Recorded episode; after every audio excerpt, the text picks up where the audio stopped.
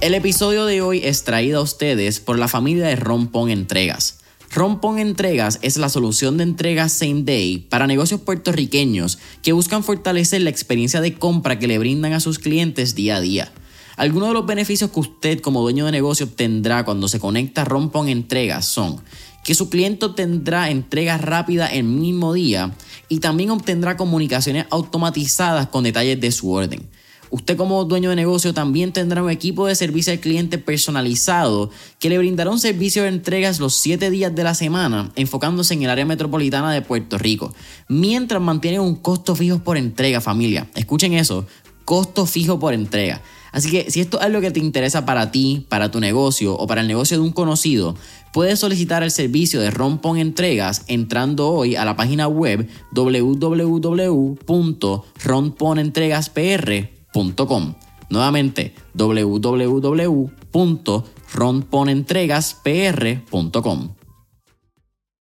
Las primeras personas que hacen dinero rápido, eh, primero, los inteligentes se lo quedan. El que no, el que no ha estado en esa, en esa posición y es su primera vez, muy probable lo va a perder.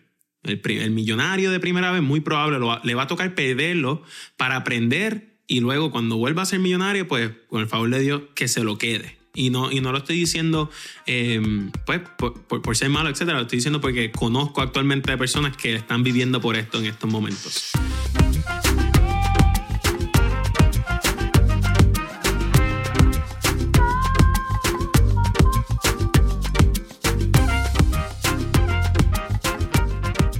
¿Qué es la que hay familia? Mi nombre es Jason Ramos y bienvenidos a Mentores en Línea, un podcast donde hablamos con los empresarios e influencers responsables por las marcas más destacadas, para que así conozcas quiénes son tus mentores en línea.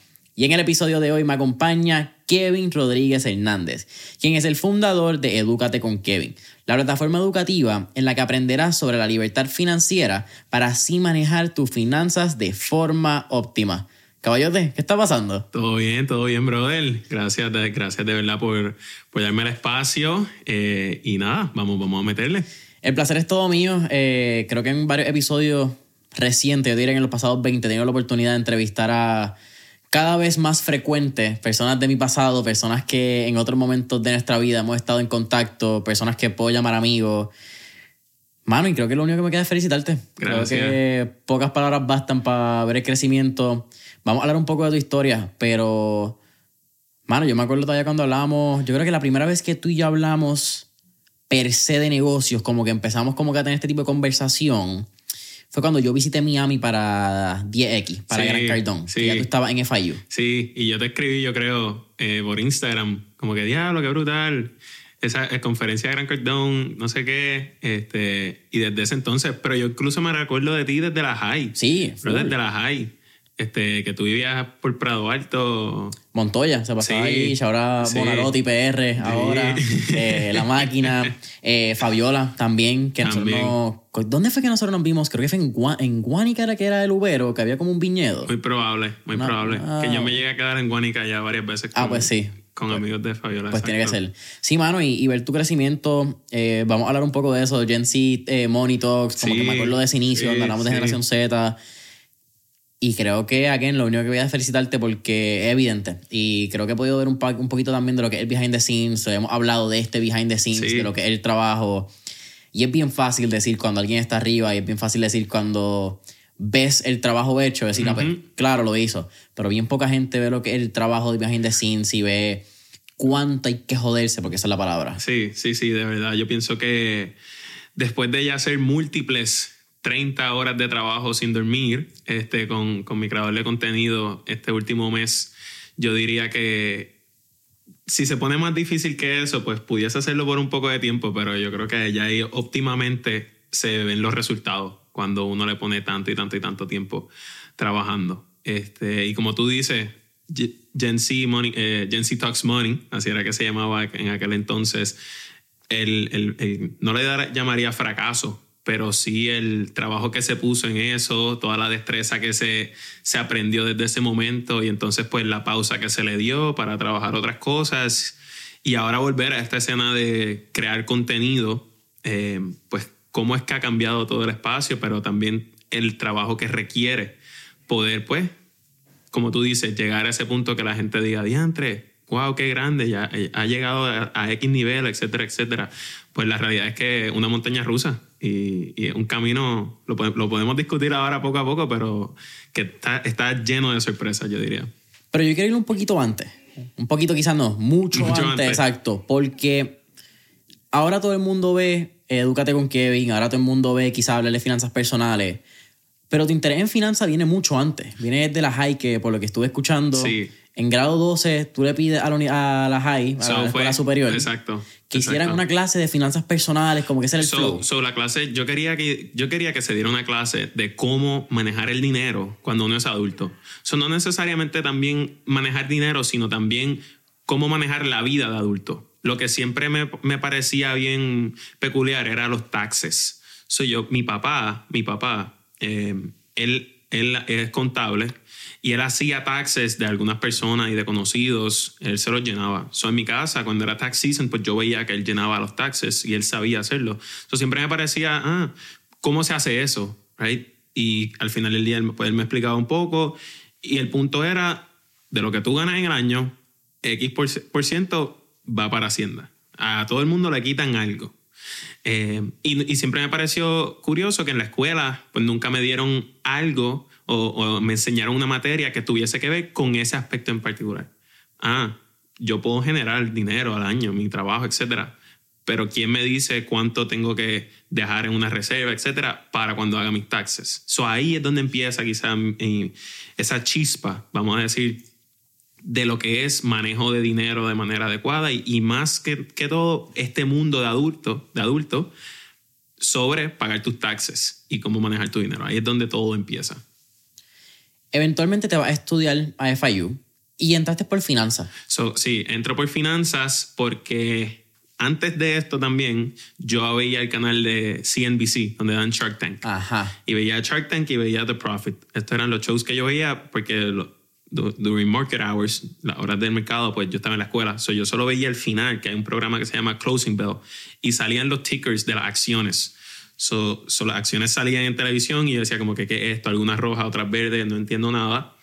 Pero cuando llegó el momento de escoger, ok, qué quiero estudiar, qué profesión quiero hacer, pues siempre quise verme de cierta manera como la persona que le maneja el dinero a todos aquellos que se van a retirar.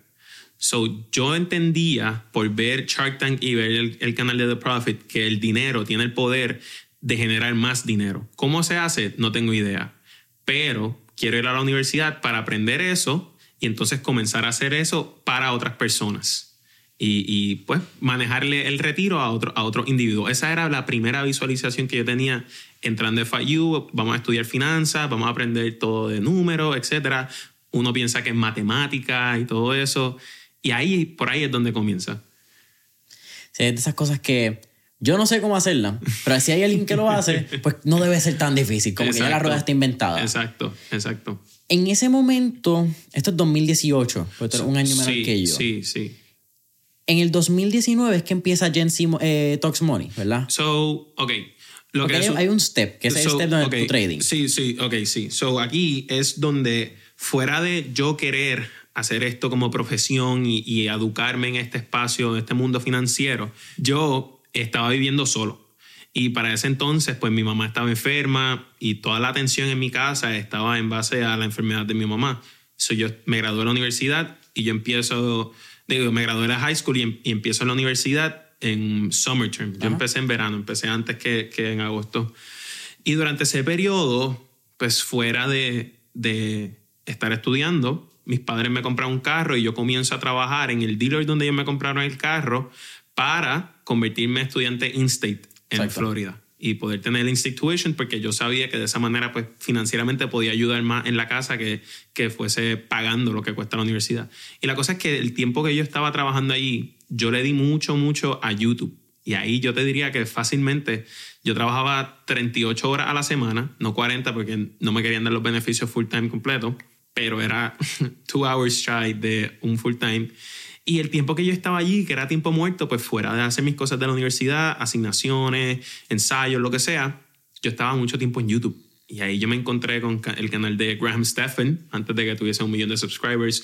Yo me encontré con otro canal que se llama Financial Education, que un caballero se llama Jeremy. No los conozco a ninguno de los dos, pero ellos dos fueron figuras claves cuando se trata de mi introducción a lo que es el mundo de finanzas personales y más de, de inversiones.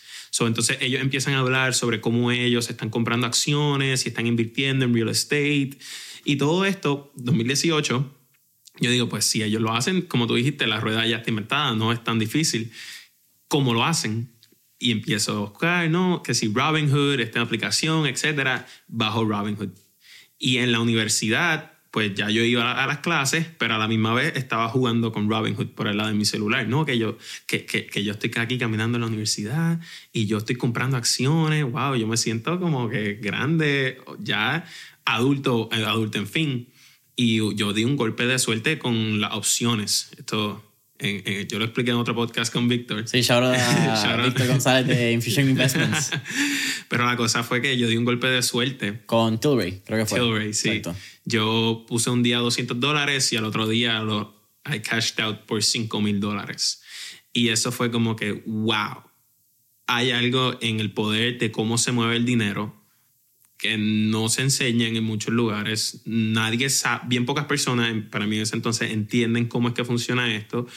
Y esto sí es posible. Like, I just did it. Like, yo acabo de retirar este dinero. Tú lo viste al frente tuyo. Eh, lo viví.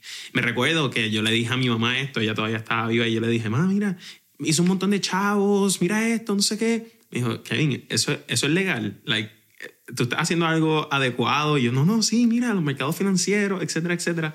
Em, y la cosa fue que desde ese punto en adelante, yo, pues fuera de la experiencia que me tocó vivir con mi mamá, etcétera, pues me tocó madurar quizás antemano y ser estructurado con mi dinero, comenzar a aprender estas cosas diferentes, pues fue algo que no solamente me gustaba y me interesaba, sino que me vi obligado. Sí, te tocó. Me tocó. Me vi obligado a tener que aprender esto a temprana edad.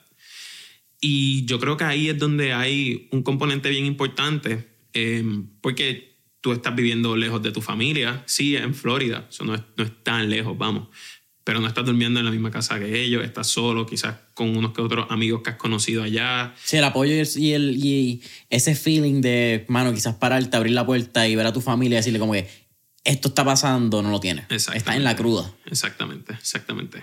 Y sí, muchas cosas me pasaron allá que realmente hoy por hoy son las razones y las, la raíz, yo diría, de por qué estoy haciendo lo que estoy haciendo. Y a lo que voy es que tú dijiste 2019, empiezo Gen Z y fue en 2020. Porque 2019 fue un año de una curva de aprendizaje bien grande para mí. En 2018 fue que pasó lo de mi mamá, diciembre 31. Y ya en enero, en enero de 2019, yo había completado todo el paperwork para hacerme in-state in-state eh, tuition en Florida. So yo me convertí residente por las horas, bueno, realmente un dinero que tenías que generar en el estado trabajando, que eso fue lo que pude lograr como por un año trabajando en el dealer de carros. Y justo cuando yo hago eso, pues en mi mente yo no he tenido vida universitaria. Yo no he podido estar disfrutando freshman year, saliendo con amigos, etcétera, porque estoy 38, 38 horas a la semana trabajando. Plus lo que estaba estudiando. Exactamente, exactamente. Y yo digo, ok, yo me hago in-state y yo voy a parar de trabajar y yo quiero disfrutar por lo menos en la universidad, vivir esta experiencia como, pues, como muchas personas la viven o como dicen, no, pues mira, disfruta, eres joven, estudia, vacila, etc. Y la cosa fue que paró de trabajar y esa misma semana yo tenía un amigo que todavía hoy por hoy sigo en contacto con él, se llama Bruno. Y Bruno eh, él, entra a esta historia mucho antes porque él me, me, abre las puertas en las criptomonedas. Él tuvo mi, mismo, mi misma experiencia con las opciones, pero con las criptomonedas. Y en, el bull run de 2017. Y la cosa 2017, 2018. La cosa es que el papá de Bruno es un Certified Financial Planner, un CFP.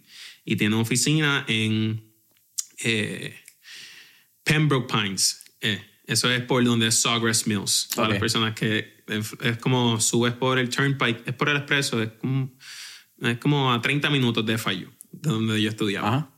Y la cosa fue que él me dice, mira, yo voy a empezar a trabajar con mi papá. Eh, mi papá quiere, pues, quiere tener otra persona como tipo asistente. Em, no sé, yo pienso en ti, le, le hablé de ti, le conté un poco de tu historia, cómo nos conocemos, etc. Y él está interesado. Eh, tú quisieras ir a mi casa y que él te entreviste, lo que sea. Y yo, pues dale, vamos. Y en enero yo voy a su casa, lo conozco, él se llama Jorge González y me explica un poco de lo que hace, cómo es su profesión, cómo por 30 años, 32 años para ese entonces, él ha sido un Certified Financial Planner, ha estado en la industria de servicios financieros y tiene su, privada práctica, eh, su práctica privada. Y ahora mismo estaba en el proceso de darle la oportunidad a Bruno, a su hijo, para que entre al negocio y necesita más ayuda. So me, extendió la mano. Y ese año completo yo trabajé en esa firma. Era una firma de planes de retiro. Ahora, el tiempo que yo estuve allí, yo te diría que sirvió para yo abrir los ojos y darme cuenta que no necesariamente lo que yo quiero hacer es manejarle el dinero a las personas cuando se van a retirar. Porque yo entendí cómo es que funciona la industria financiera. Y podemos entrar a eso, eh, pero la realidad es que no es que es un scam, pero uno ve el interés que hay en el productor, se le llama, el, el, el, planificador el financiero, el asesor financiero, el agente, como le queramos decir, cuando se trata de hacer negocios con un cliente. Sí, es la venta. Exacto. Hay un proceso de venta donde sí tú vas a obtener X seguridad con tu dinero. Pero yo te estoy vendiendo para yo generar dinero. Exacto. Como que, que no hay nada malo en eso. No. Lo que pasa es que tiene que haber un disclosure, ¿verdad? No, mira, te lo voy a explicar, te lo voy a explicar. Em, yo empecé en enero y en mayo yo me hice agente de seguro en, en, el estado de la Florida. Y yo cogí una, una adiestración de 60 horas. Eso fue, si no me equivoco, de lunes a viernes y eran 12 horas. Y, sí, 5 por 12, 60 horas. Ah, después de esa semana, la semana después, cogí el examen para hacerte agente de seguro. Y, ok, yo bien ilusionado, wow, 18 años todavía, súper joven, ya conozco el mundo de poder invertir mi propio dinero en esta plataforma, se llama Robinhood, y ahora voy a comenzar a trabajar en lo que yo quiero hacer por el resto de mi vida. Life is perfect in, in terms of like career wise. ¿Qué sucede? Cuando entro allí, yo me visualizo que lo que él hace es, y como, lo que yo, como yo lo quería hacer, yo soy la toma de decisiones del dinero. So, el dinero se va a invertir en Apple, por ejemplo, en Amazon, en Tesla, pues yo soy el que toma esa decisión. Y me di cuenta que no funcionaba de esa manera. La industria completa no funciona necesariamente de esa manera. Y es de la siguiente manera. Él es certificado, sacó su licencia y todo, un CFP. Igual forma, en Puerto Rico hay algunos de esta manera y así funciona la industria en todos lados, en Estados Unidos, en Puerto Rico y en todos los otros países. Hay algo que se llama AUM, Assets Under Management.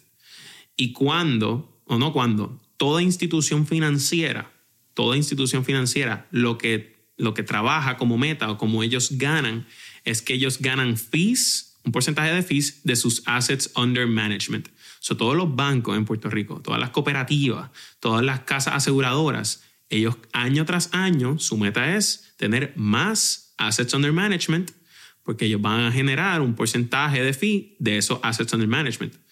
Igual forma es para un agente de seguro, para un agente, para un asesor financiero, para un certified financial planner tú trabajas año tras año para tener más assets under management. ¿Y cómo tú, y cómo tú inviertes ese dinero? Pues tú haces la siguiente. Tú eres una persona certificada y tú vas a las diferentes casas aseguradoras. Y tú les dices, o sea, compañías de seguro. Y tú les dices, no, pues mira, yo soy un, un financial planner certificado, mira todos mis números aquí, registro con el Estado, etcétera, etcétera. En Puerto Rico es con OSIF.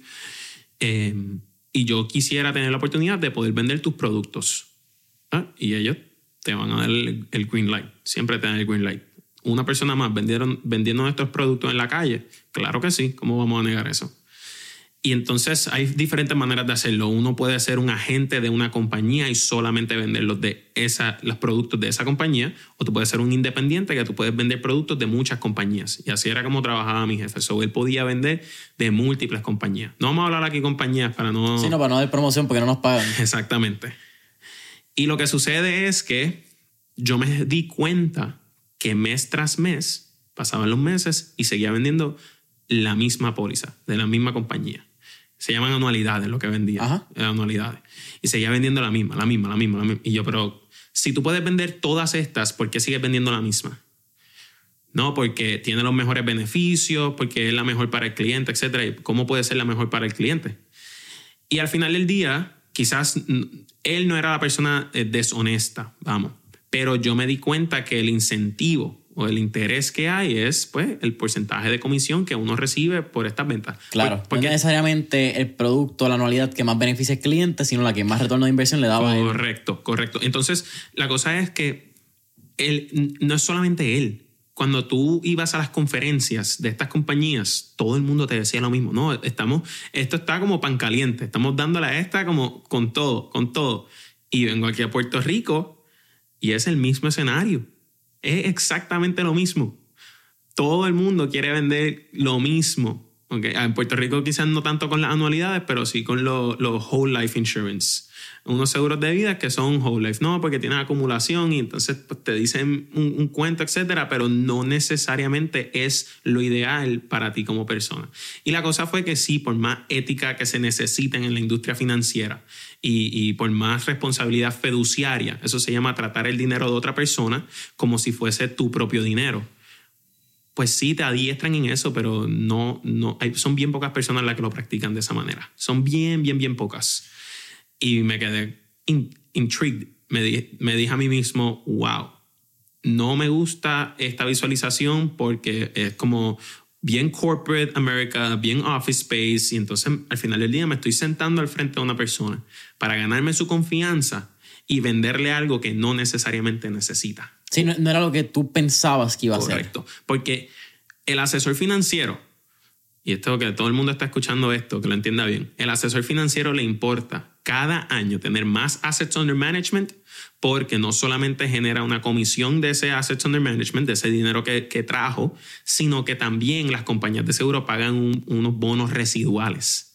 So, por cada año que un cliente tenga un seguro de vida, una póliza de, de salud, eh, las anualidades, o tenga también assets under management, que es dinero sea un poco más invertido, un poco más agresivo, cada año que ese cliente esté con la compañía, quien, o sea, quien trajo ese cliente, el, agente, el productor, genera una pequeña comisión.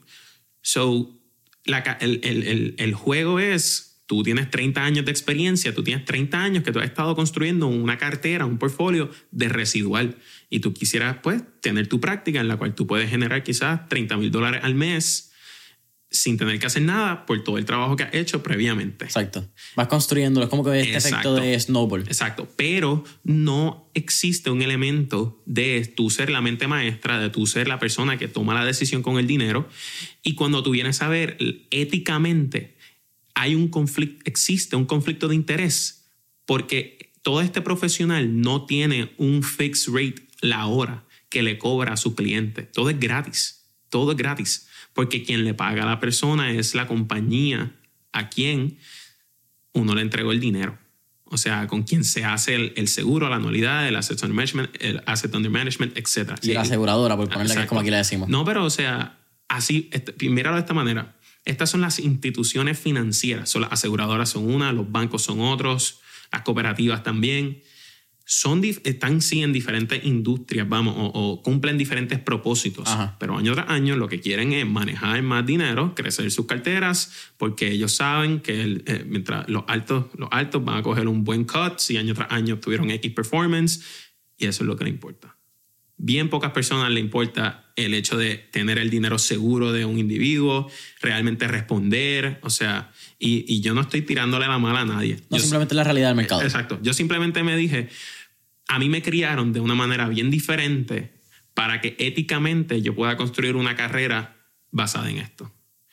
Y ahí, cuando se termina 2019, entra 2020, por el lado me estaba yendo muy bien en las inversiones y yo dije, ok, yo tengo todo este conocimiento de la industria financiera.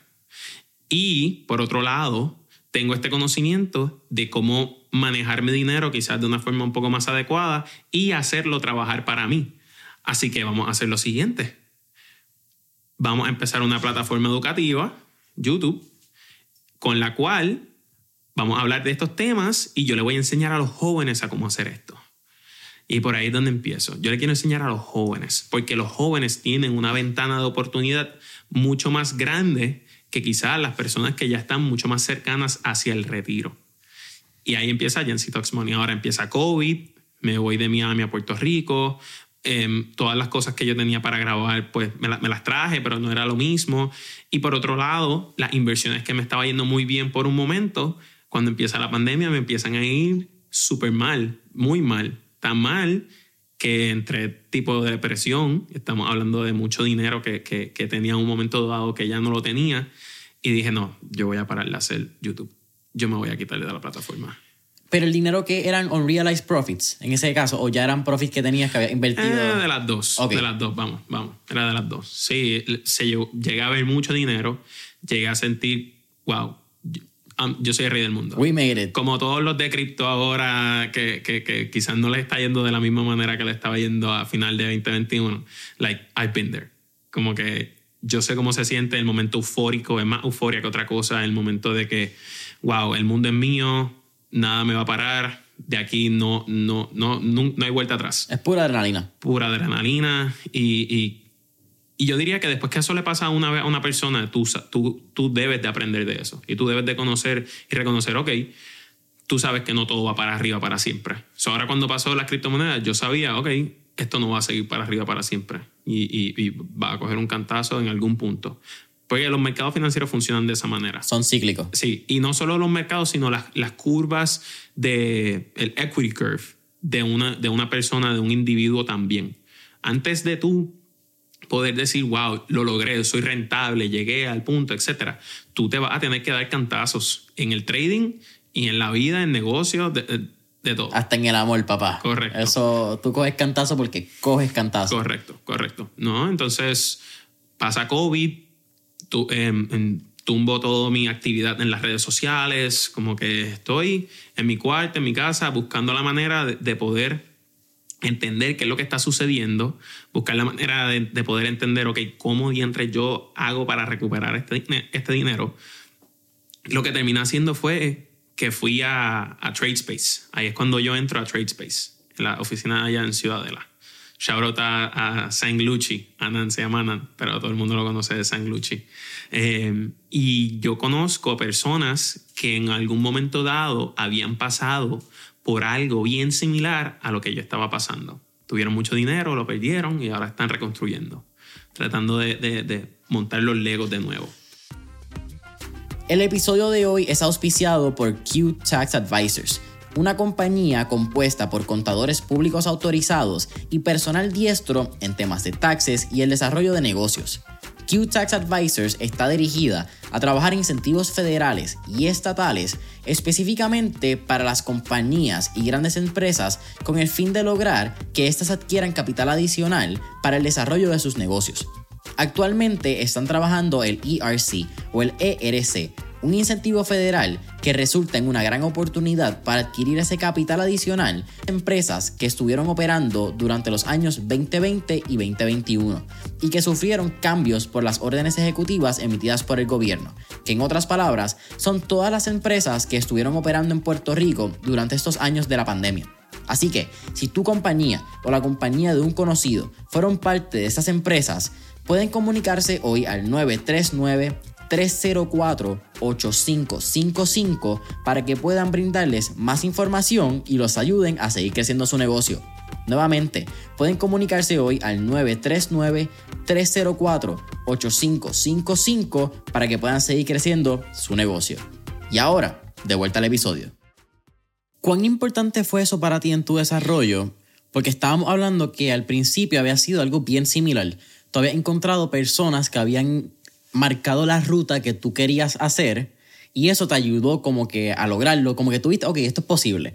Pero ahora quizás mirando el lado no tan positivo, ¿verdad? Como que de deconstruir lo que habías logrado and build it back up, ¿cuán importante fue tener a gente que tú dices, ah, como que, wow, que yo no soy ni el último, no soy el primero y tampoco voy a ser el último? Exacto. No, o sea, yo lo diría porque lo más importante en ese aspecto es que conoces a personas que han pasado por eso y, y pueden relacionarse quizás al dolor que uno siente, a, a la frustración, la tristeza, lo que sea. La depresión, si fue que entraste en un estado de depresión por un tiempo, ellos lo entienden pues, uno, de mis, uno de mis mejores amigos, no voy a decir nombre, pero es bien similar a mí, cuando tuvo sus 23 años tenía 200 mil dólares en Forex. Y Cataplum, en un fin de semana, una semana, se, se, fue completo, lo que se tardó tres años en construir, para entonces buscar la manera de reconstruirlo de nuevo. Y yo como que, wow, bro, como que puedo, puedo entender lo que es, como que no me siento tan mal ahora. Vamos, eh, estamos en esto juntos. El mismo San Luchi, si uno escucha la historia de San Luchi, con el dinero que era de su papá de retiro, el 401 que era de su papá, y en el 2008 lo convirtió como en 5 millones, una cosa así, para darle la mitad al papá, quedarse con la otra mitad y perderla. Y después entrar negativo en deuda, dinero prestado, perderlo también. Ok, ¿cómo salimos de ese boquete? El mismo Víctor, la historia de Víctor, llega a un millón para perderlo. Y en un año poder hacer dos, dos millones por encima, recuperado, por encima. So, cuando se trata de un trader, y esto ya es moviéndonos al lado de un trader fuera de la industria financiera, cuando se trata de un trader, son bien pocos los que realmente son rentables. El que te dice que es rentable en las redes sociales, pregúntale por cuánto tiempo porque fácilmente no lleva más de cuatro o cinco años rentable. Ahora, en esa oficina de TradeSpace yo conocí a gente que no solamente habían pasado por lo mismo que yo, sino que ya, gracias a Dios, tenían un track record de 10, 15, 20 años, algunas personas. Y el conocimiento que está con estos individuos, yo diría que es incomparable a cualquier salón de clase, cualquier charla educativa, cualquier evento que uno puede ir estar diariamente por un más de un año con estos individuos compartiendo, creando relaciones, que ellos te cuenten de su pasado, cosas que ellos opinan, que cómo te pueden ayudar, etc. Eso a mí me abrió la cabeza mucho más que cualquier otra experiencia que me había pasado anteriormente. Porque hoy en día yo no veo ese dinero como si yo lo perdí. Yo lo veo como si fue mi tuition cost para la universidad. Eso fue lo que me tocó pagar de educación porque esa, esa educación, ese momento, eso nadie me lo quita. Eso nadie me lo quita. Vamos a hablar de, de dos puntos. Hay uno, añado a, eso que tú dices de perder dinero. Mano, yo creo que es una de las cosas más importantes en cualquier industria, en cualquier, en este caso negocio, ¿verdad? Que es lo que, pero si vamos a hablar quizás en el mundo de deportes, perder, perder un juego, perder, una pelea de boxeo, una pelea de MMA, whatever the fuck sea lo que tú veas, eh, es bien importante, porque solamente no es que solamente, porque tú puedes aprenderle tus victorias y, eso lo vemos, pero yo creo que cuando tú tienes una pérdida, sea monetaria, sea en, cualquier área de tu vida, no importa en qué área, tú te das cuenta y valoras esa situación. Como que te da una perspectiva, quizás casi un tercer, un, eh, ¿cómo era? Tercera persona eh, omnipresente en este tema de literatura. Exacto. Que tú puedes decir como que, diablo, ¿sabes qué? Yo hice esto, esto y esto, pero fallé en esto. Si tú siempre estás ganando, tú piensas que todo lo hiciste bien. Y eso es algo que yo le doy gracias a, a mi desarrollo, porque no todavía, quizás después de esta conversación me siento y veo como que dónde fue el pinpoint de quién me lo enseñó. Pero yo nunca he tenido miedo a lanzarme en una idea y fallar. Ya. Como que yo he perdido chavo haciendo estupidez, hasta tratando de vender calzoncillos para hombres homosexuales. Yo he tenido tiendas en línea de calzoncillos en cuero, see-through. Esto fue para el 2018, porque me acuerdo que también había que si la bandera Alemania, Uruguay, como que Idea bien estúpida. Para empezar, que yo no conocía el mercado que le quería vender. Estúpido de verdad. Pero eso me da una enseñanza de como idea, lo sabes que hay que tener mucho cuidado cómo lo hacemos y cómo lo vamos a hacer. Claro. Pero entonces tú acabas de hablar de lo que yo creo que es el mito, o un mito bien grande en nuestra generación, eh, o, mano, yo no sé de hasta qué punto, ¿verdad? El millennial también, quizás persona 30 años por debajo, que es el mito de hacer dinero rápido. Bro, eso, eso, eso es una droga. Yo pienso que eso es una droga en la sociedad ahora mismo. Eh, y ya, fíjate, estamos terminando 2022. Este año quizás ha sido como un cool down en eso. Pero lo que fue 2020, 2021, era el momento más eufórico. Y esto no lo digo yo, esto me lo dicen personas que han estado en el mercado financiero 20 años. El momento más eufórico que los mercados financieros han vivido. En términos de todo sube. Es increíble como todo sube como de la noche a la mañana todo el mundo es un experto y tienes 100 mil dólares en tu wallet de criptomoneda por una inversión que hiciste en bla, bla, bla coin. ¿Me sigue? Entonces, ¿qué sucede? Las primeras personas que hacen dinero rápido, eh, primero, los inteligentes se lo quedan. El que, no es, el que no ha estado en esa, en esa posición y es su primera vez, muy probable lo va a perder. El, millonario de primera vez, muy probable lo le va a tocar perderlo para aprender y luego cuando vuelva a ser millonario, pues con el favor de Dios, que se lo quede. Y no, y no lo estoy diciendo em, pues, por, por, ser malo, etcétera. Lo estoy diciendo porque conozco actualmente personas que están viviendo por esto en estos momentos. Entonces, ¿qué sucede?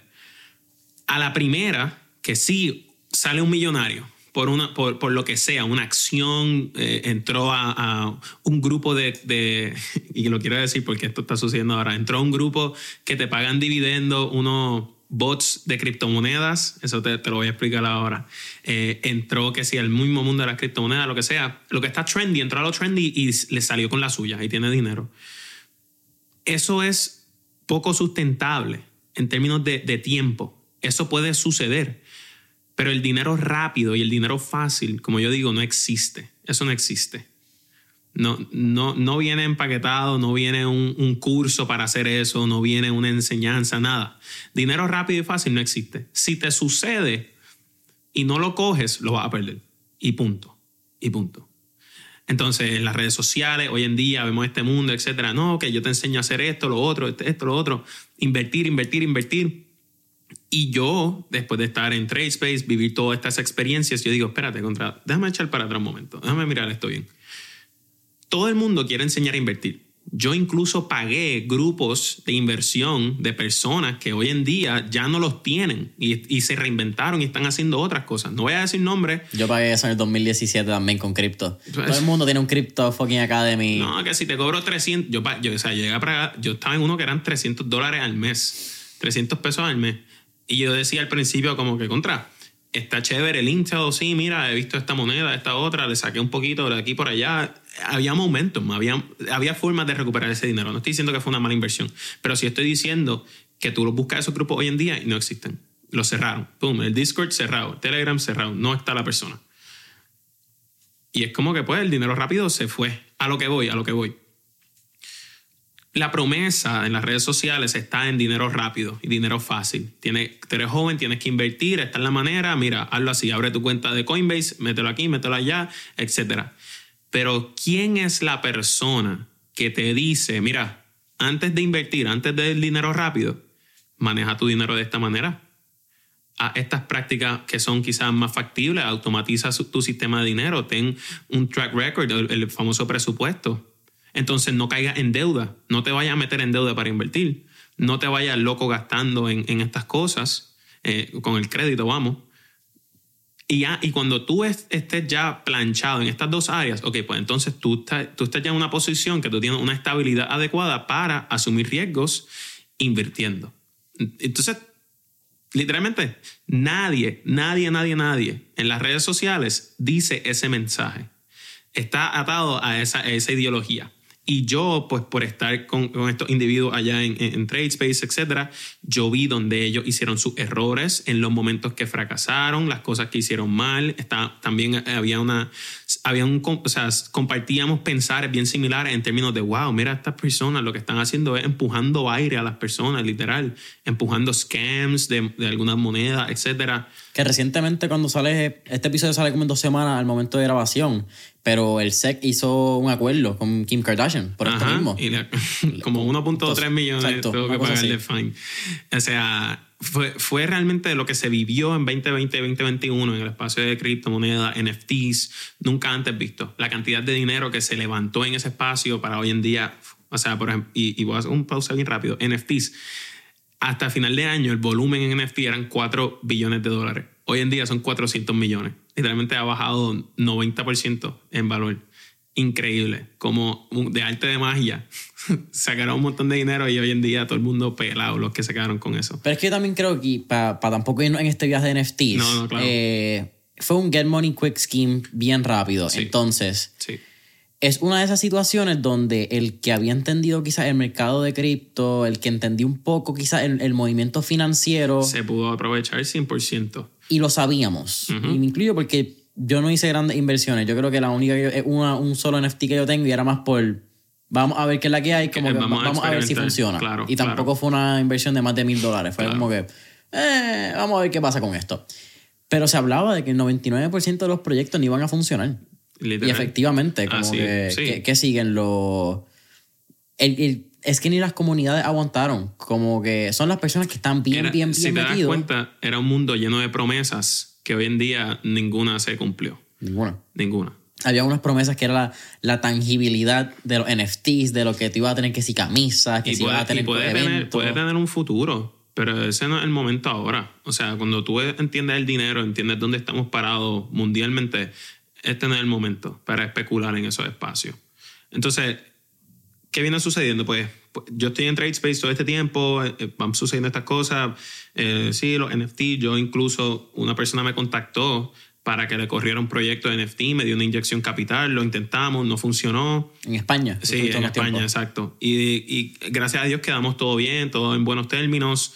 la persona pues, perdió el dinero, estaba, tenía bien claro, pero este es tu riesgo. Like, before we do anything. ¿Estás de acuerdo? Sí, estoy de acuerdo. Perfecto. Y súper chévere la persona, en verdad fue más una relación que otra cosa. Un mentor, yo diría, hoy en día seguimos en comunicación. Me ayuda muchísimo en términos de insight y me, me ayuda mucho a cómo pensar en términos de negocio, porque cuando con esta persona yo empiezo a conocer más el mundo de negocio. Yo estaba todo en el mundo de trading, el mundo de manejar dinero, no ser, o sea, ser inteligente con tu dinero, buscar diferentes maneras, estrategias de hacer lo que trabaje para ti pero por otro lado, haciendo este proyecto de NFT con este individuo, pues yo voy aprendiendo más este mundo de negocio. Y justo cuando yo estoy conociendo este negocio es que se me viene la oportunidad de guapa que ellos me contactan para estar en el show de la mañana porque ellos amarraron mi contenido viejo de Gen Z Talks Money. Me preguntaron, oye Kevin, ¿tú todavía sigues haciendo YouTube? ¿Tú tienes eso puesto? Y yo como que, bueno, eso está ahí tirado, si lo quieres ver, toma, aquí está el link. Y me, sí, me, el vicepresidente de noticias me sentó, me dijo, mira, tenemos esta idea, quisiéramos eh, llegar a un crowd más joven eh, y que otra persona, pues que tú, tu mamá estaba aquí, etc. Y, y, todo el tiempo yo, o sea, vamos a decirlo aquí, que queda aquí grabado, yo tenía claro que el efecto que esto iba a hacer, mi imagen, quién soy en el programa que estoy, donde trabajaba mi mamá, iba a ser costo beneficioso para la cadena de noticias, pero por otro lado, el beneficio que me, me, brinda a mí la exposición de estar allí. Yo dije, ok, claro está, ellos saben el poder que mi imagen puede tener por quien soy estando aquí, claro. pero yo entiendo que yo no he realizado, yo no he visto el gran potencial que tiene la televisión aquí. Y yo lo estoy haciendo pues para hacerlo, porque me gusta, entiendo el tema, sé que lo puedo hablar, tengo cierto dominio, pues dale, vamos a hacerlo. Y yo estuve desde noviembre hasta abril sin, sin, o sea, sin utilizar mi plataforma y la credibilidad social que da la, la televisión para, para algo. En abril es que yo digo, ok, yo me gradúo de universidad ahora en mayo. Eh, en el trading, quizás ya lo, ya lo había dejado desde febrero, pues quería coger realmente un espacio, yo pude recuperar, luego bajar de nuevo. Fue como un roller coaster. ¿Y te cansaste de Me cansé. Eh, no es que me cansé, a mí me gusta todavía. Y yo reconozco que hay cierta destreza que uno puede desarrollar en ese espacio y sí tiene la capacidad para hacer mucho dinero. Pero aprendiendo con este individuo de negocios, yo me dije, cuando yo hago trading, ¿qué problema yo estoy resolviendo? Mm. ¿Qué aspecto empresarial está en el trading? Y la respuesta es ninguno. Tú estás jugando contra instituciones financieras enormes, millones, billones, trillones de dólares, y tú eres un pescadito tratando de coger X cantidad de dólares. Mil, dos mil, diez mil, quince mil, veinte, treinta, cien, lo que sea. Estás jugando con unas ballenas que... Estás jugando en el océano, o sea, estás peleando contra los big boys. Tú eres Nemo. Exacto. Ni, eh, más pequeño, literal. Y yo y me dije, ¿qué problema estoy resolviendo cuando hago trading? Y, y me dije lo siguiente. y esto yo me lo dije cuando yo paré de hacer YouTube por primera vez. Yo me, dice, yo me dije, ok, algo que yo sé que tengo es tiempo. Yo soy joven ahora. Así que si yo voy a experimentar diferentes cosas, yo lo voy a hacer ahora antes de que sea muy tarde y me arrepienta y decir que podía hacer esto, lo otro, etc. Ese mismo pensar, yo me lo dije cuando volví a Guapa, me dije, esto es una oportunidad, soy joven, vamos a hacerlo. Porque si el día de mañana no funciona, está bien. El, el, camino, con el favor de Dios, es largo para intentar otras cosas. Y lo mismo me lo dije con el trading.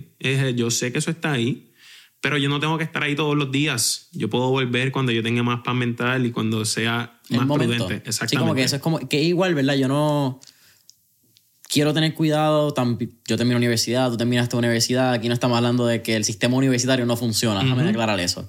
Pero si tú tienes una oportunidad donde tú ves que tienes un beneficio, qué sé yo, te invitaron a irte a Shadow, un empresario multimillonario en Estados Unidos, y él te pide que te vayas un, un año, seis meses con él y tienes que dejar la universidad. Mano, haz tu balanza, cuál es tu risk, cuál es tu reward, y si el reward es más yéndote con esa persona, la universidad va a seguir estando. La universidad no se va. Lleva 100 años y yo no quiero de la decirlo, puede ser una posibilidad que de aquí a 10 años algo pase en el sistema universitario. Yo lo dudo un montón. Yo lo dudo mucho. Ya, son instituciones que llevan cientos de años y probablemente van a seguir cientos, de, años. más. Exacto. Eh, pero sí, las oportunidades que se le presentan a uno. Entonces, en abril yo hice mi primer grupo de, de, darle clases. Yo lo llamé eh, Educación Financiera. Dame adelante. vamos a, hacer estas pausas porque hay varias cosas interesantes. Dale, dale, dale. ¿Cómo fue esa primera vez en televisión? Ok, super nerve wracking, super nervioso. Noviembre 1, fue noviembre 1 2021. El come up para eso, o desde septiembre fue que me dijeron, ok, Kevin, esto es lo que queremos hacer. Durante octubre, yo tuve unas clases de dicción con Angela Mayer. Ella es una actriz puertorriqueña eh, muchos años de experiencia, probable, probablemente adultos que estén viendo esto van a saber quién es, jóvenes como nosotros no van a tener quizás la idea de quién es. Mala mía, Angela, si está escuchando esto. pero Angela fue, yo diría, mi maestra en términos de, de pararme frente a la cámara. Y ella sabía quién era mi mamá, la conocía, es una mujer bien respetada en los medios de comunicación en Puerto Rico. Y con ella fue que yo comencé, ella me, me dio como un training. Me dijo, mira, te paras así en la cámara, derecho, etcétera. Ahora estoy aquí medio tirado, pero te paras derecho. Siempre asegúrate de decir las palabras bien. Las personas te van a vacilar, tus amigos te van a vacilar, pero el puertorriqueño no habla bien. Me dijo, todo el mundo habla como, se, como escuchan las canciones. Y las canciones que más se escuchan en Puerto Rico es el reggaetón. aquí nos comemos la S, la L, no aquí hablamos mal. Eh, no dicen muchas letras la D, las R, las S, no se dice mucho. Y entonces el léxico ya puertorriqueño, es normal. Mis amigos me vacilan todavía porque les hablo súper bien. Y la realidad es que a mí ya no me importa. Yo, cuando tuve, cuando tuve, y vamos a llegar a eso, pero cuando tuve el, el video que se fue súper viral, un montón de comentarios, yo diría como un cuarto de los comentarios, son personas de República Dominicana, Chile, Ecuador, vacilándome por cómo fue que estaba hablando. Y yo estaba, yo lo leí por encima y dije, tú sabes que la realidad es que a mí no me importa que me vacilen, di lo que tú quieras, pero si yo quiero hacer de esto una carrera y, y levantar una plataforma, pues yo no lo voy a basar en hablar como habla la gente aquí. Yo pues quiero ser bastante lo más profesional posible y sí, si tengo que articular y tengo que, que, hablar bien, pues, pues lo hago. Pero interesante, y mala te interrumpa, porque hablábamos al inicio del podcast de scalability, de escalabilidad. Yo espero que esa la palabra. Sí, yo lo busqué en Google eh, sí, Ok, sí, cool. Eh, y muchas veces en Puerto Rico, Chente es un caso bien atípico. Eh, Chente es un caso bien atípico que ha sabido manejar el léxico puertorriqueño y le funcionó. Molusco tiene un híbrido Molusco tiene buena dicción, él habla bien. Últimamente, pues ya está más puertorriqueño porque la gente sabe quién es, sabe que es de Puerto Rico. Desarrollan la personalidad y lo suelta. Lo adoptan, las personas lo adoptan de esa manera y, gusta. Exacto. Gusta de esa manera. Pero para crecer un negocio, que yo creo que es algo, no se lo ha hablado mucho en el podcast, yo no sé si tiene que ver con mentalidad colonial, el tamaño de nuestra isla, que somos 100 millas por 35, sé que hay un arreglo que no sé cuánto es, que si 110 o 115 por 41, whatever sea ese arreglo ahora. No miramos la posibilidad de crecer nuestro negocio fuera de la isla. Cuando en un mundo digital la estructura está hecha para eso mismo, para tú poder tocar la vida de cualquier persona. Worldwide. Te Ahora mismo el mundial. podcast lo escucha gente en Australia. Te puedes ir mundial. ¿Qué sé yo quién me está escuchando en Australia? Mándale saludos. Sí, ¿verdad? Shout al corrido de Australia, que ha estado presente últimamente, actually. Pero cuando tú vienes a ver, ah, wow, tú puedes tocar gente que quizás tú ni siquiera has visitado, que no saben quién tú eres, quizás Nada. físicamente, pero nos escuchan. Nada. Y eso pasa, yo creo que es bien interesante eso que tú dices, porque es como que yo voy a limitar mi crecimiento y mi potencial. No es ni tu crecimiento. La posibilidad de crecer y escalar, yo mismo me la voy a limitar. Y, y yo creo que vamos a, a- a mentalidad. Eso, es li- eso es un tema de mentalidad que es bien interesante. Eh, estaba viendo ayer, creo que fue un video que me mandó el viejo, que es eh, Steve Harvey, que habla de un libro que se llama The Magic of Thinking Big. No me lo he leído. Pero habla de eso, habla del potencial de tírala a la luna, aunque no llegue, pero si le tiras a la luna y fallas, por lo menos va a estar en la estrella. Y esa mentalidad falta muchísimo en Puerto Rico si tú me lo preguntas a mí. No, 100%. Eh, porque tú me, llegamos a esto, pero tú me preguntaste mi primera vez en Guapa. Exacto. Mi primera vez en Guapa, yo me preparé para ese momento. Y me recuerdo muchos artículos, eh, primera hora del nuevo día, metro, todo salió súper chévere. Y desde ese entonces el acuerdo era, Kevin, ven cada dos lunes. Eh, un lunes sí, uno no. Uno sí, uno no. Uno sí, uno no. Así era. Y cuando se estaba acabando ya el año, en diciembre, el productor me escribe y me dice, Kevin, ¿tú crees que tú puedes comenzar a venir todos los lunes? Like, let's make this a weekly thing. Y yo le dije, claro que sí, definitivo. ¿Cómo te voy a decir que no? Y empecé a ir todos los lunes, todos los lunes. Hubo algunos lunes que yo estaba en España y se hizo por Skype, por, por COVID. Eh, hubo, hubo una que otra vez, pues quizás, mira, me surgió X, no puedo ir. Tuve una cita médica, creo, un día, un lunes, bien importante, no pude ir. Y otras veces también ellos me escriben, por ejemplo, el momento que se está grabando esto, este pasado lunes, no pude ir porque fue la llegada del presidente Biden. Me dijeron, Kevin, vamos a estar cubriendo el día entero lo de, lo de Biden. ¿Puedes aguantar el tema para el próximo lunes? Claro, no, no problem. Yo me enteré ese mismo día que él venía. Yo estoy súper desconectado de, Sí, de yo, las tres horas que estuve aquí, videos y menos. yo no supe, yo, o sea, yo vi unos videos y, y ya. Pero la cosa es que desde esa primera vez ha sido, vamos a decirle, bien consistente, eh, con, ex- con excepción de esas veces que, mira, no, como que hace, hace un arreglo en el próximo lunes, fine. Pero yo reconocí que ese espacio me dio una plataforma. Y ahí sí yo me vi en posición de poder arreglar o poder atacar un problema y tener una solución. Como te dije, trading, todo el mundo quiere hacer trading, todo el mundo quiere hacer dinero, pero eso no es, eso no es una ruta empresarial, eso es una, un skill, eso es una destreza que uno desarrolla con el pasar del tiempo y no es para todo el mundo. Ni el 10% de los traders son rentables. ¿ok? El 90% está destinado a perder todo su dinero, 5% a batallar y irse even y cin- solo, like, solo un 5% puede excel en ese espacio. Que entonces tú le recomiendas, y esto quizás puede ser un, nos podemos ir yo creo que una hora más en este tema solamente que quiero hablar rápido, aunque no sé cuán rápido, hago la aclaración. Tranqui, tranqui. Pero ser trader, hacer las inversiones, como que estar en Robinhood, porque Robinhood abrió una ventana para que muchos jóvenes se introdujeran a este mercado de los mercados financieros, vamos a llamarlo de esa manera. Sí, sí. Te voy a decir. Métete a Netflix y busca Money Explained. Y busca el episodio que es de gambling y míralo completo. Al final del episodio dicen que el interface de Robinhood eh, fue creado con mismo, esa misma mentalidad. Tan sencillo como swipe up and you can make a lot of money or lose money. Es un interface para gamblers. Robinhood no es una, una plataforma, o sea, sí, es introductoria para aprender a invertir y esa es la, la función que cumple. Pero hay una línea bien finita en la cual tú puedes entrar a un charco e irte en el loophole. Y después de ahí sí, haz el argumento que tú quieras, que estás invirtiendo en tu educación, que estás aprendiendo a hacer esto, lo otro, no, que tú sabes todo esto, etc. Te va a tomar tres años, muy probable, de perder dinero y de quedarte even antes de ser realmente rentable. So, si tú no tienes un track record de tres años, tres a cuatro años, haciendo dinero, perdiéndolo, haciendo de perdiendo, tú todavía estás quizás en, esa movie de que, eh, estás en esa movie todavía de que puede que seas rentable y, también mañana mismo puedes dar un paso, te puedes arriesgarle más y te va a caer. A lo que voy, trading no es para todo el mundo. Si tú quieres hacer dinero fácil y rápido, no vayas a trading. Esa, esa es la conclusión. Hay miles de otras maneras de hacer dinero. Y antes de tú arriesgar un, un centavo en trading, asegúrate de tener un sistema financiero que funcione para ti, like, tu, tu finanza under control. Asegúrate que tú no debes dinero en deudas grandes de tarjeta de crédito, que debes préstamos personales, varios carros. Si vas a tener una deuda, que sea tu casa ya. Asegúrate que cuando hagas trading no sea por hacer dinero, sea por aprender la destreza. Porque trading no es un tema matemático, es un tema psicológico. Si tú entras al espacio porque necesitas dinero, tienes que hacer dinero, no lo vas a hacer. Sí, vas a perder mucho más rápido Va- de lo que. Sí, sí. Tu subconsciente va a decir, no puedo perder este dinero, necesito hacer dinero.